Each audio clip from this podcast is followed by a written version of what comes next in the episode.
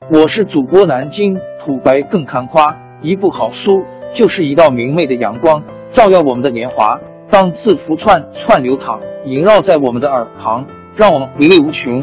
天津上元书院又和你们见面了，欢迎您的收听。听众朋友们，大家好！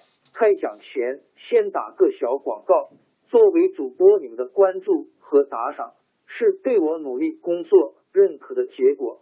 谢谢听众，天津上元书院、南京土白更堪夸主播最新专辑《平化祖国华夏上下五千年》终于上线了，一部宏伟巨作。我们的祖先以伟大的创造力、强大的生命力和巨大的凝聚力，世世代代繁衍生息，历尽磨难，从远古走到现在，从蒙昧走向文明。全书共计两百八十三回。作为播客，我劳动我所得，付费的有声书来了，你愿意为此花钱花时间吗？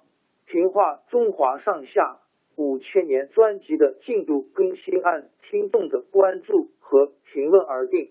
喜马拉雅号 UID 七三二六四零二二，微信号 sh 八五七三零一四四九。请多多关注，多多打赏，谢谢大家，谢谢。下面正式开讲《评话中华上下五千年》专辑。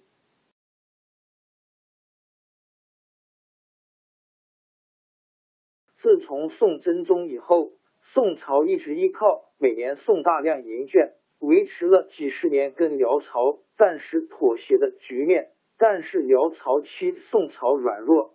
想进一步侵占宋朝土地。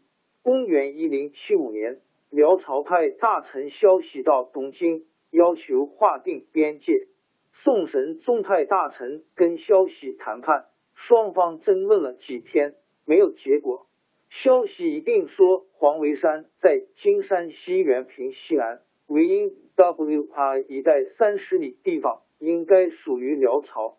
宋神宗派去谈判的大臣不了解那里的地形，明知消息提出的是无理要求，又没法反驳他。宋神宗就另派沈括去谈判。沈括，杭州钱塘人，原是支持王安石新法的官员。沈括不但办事认真细致，而且精通地理。他先到枢密院，从档案资料中。把过去一定边界的文件都查清楚了，证明那块土地应该是属于宋朝的。他向宋神宗报告，宋神宗听了很高兴，就要沈括画成地图送给萧息看，萧息才没话说。宋神宗又派沈括出使上京，辽朝的京城在今内蒙古自治区巴林左旗南。沈括首先收集了。许多地理资料，并且叫随从的官员都背熟。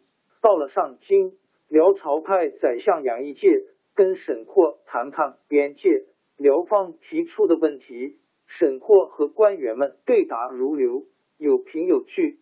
杨义介一看没有控制好转，就板起脸来，蛮横的说：“你们连这点土地都斤斤计较，难道想跟我们断绝友好关系吗？”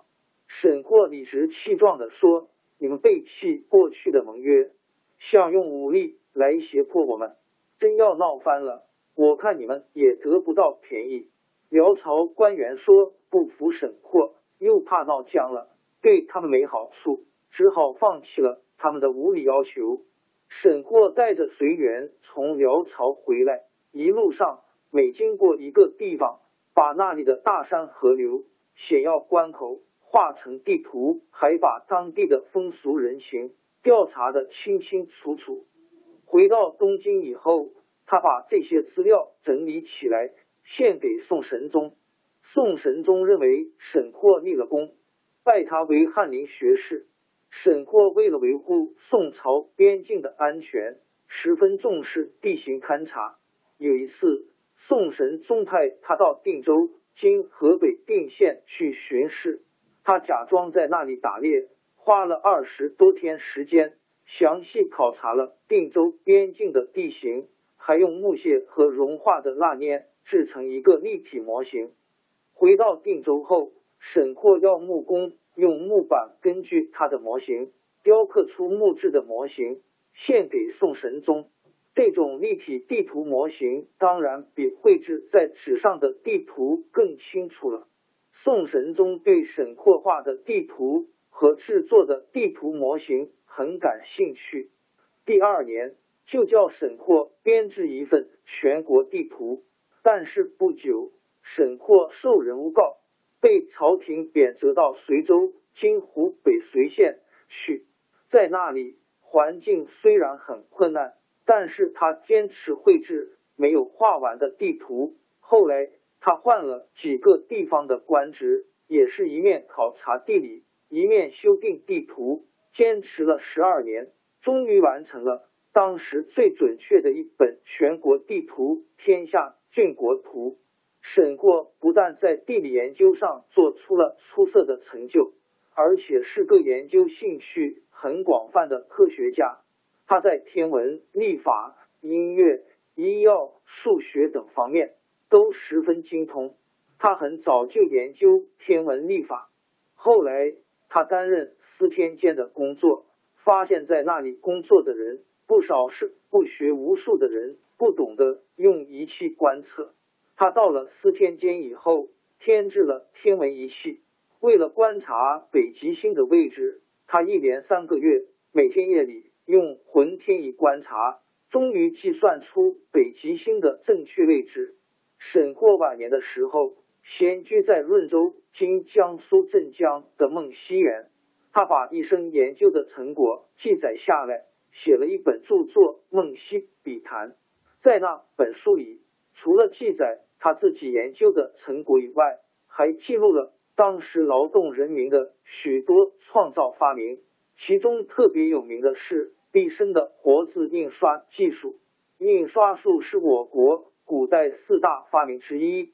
在北宋之前，已经有了雕版印刷术，但是雕版花功夫大，而且刻好一块木板要改动一个字，就要全部重刻。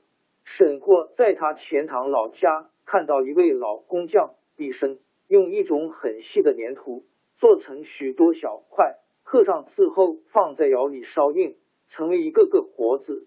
用这种活字排版印刷，比雕版印刷方便多了。沈括看到这件新鲜事，十分感兴趣，就进行详细的观察和了解，还把毕生的发明记载在他的《梦溪笔谈》里。后代的人读了他的书，才知道活字印刷术的来历。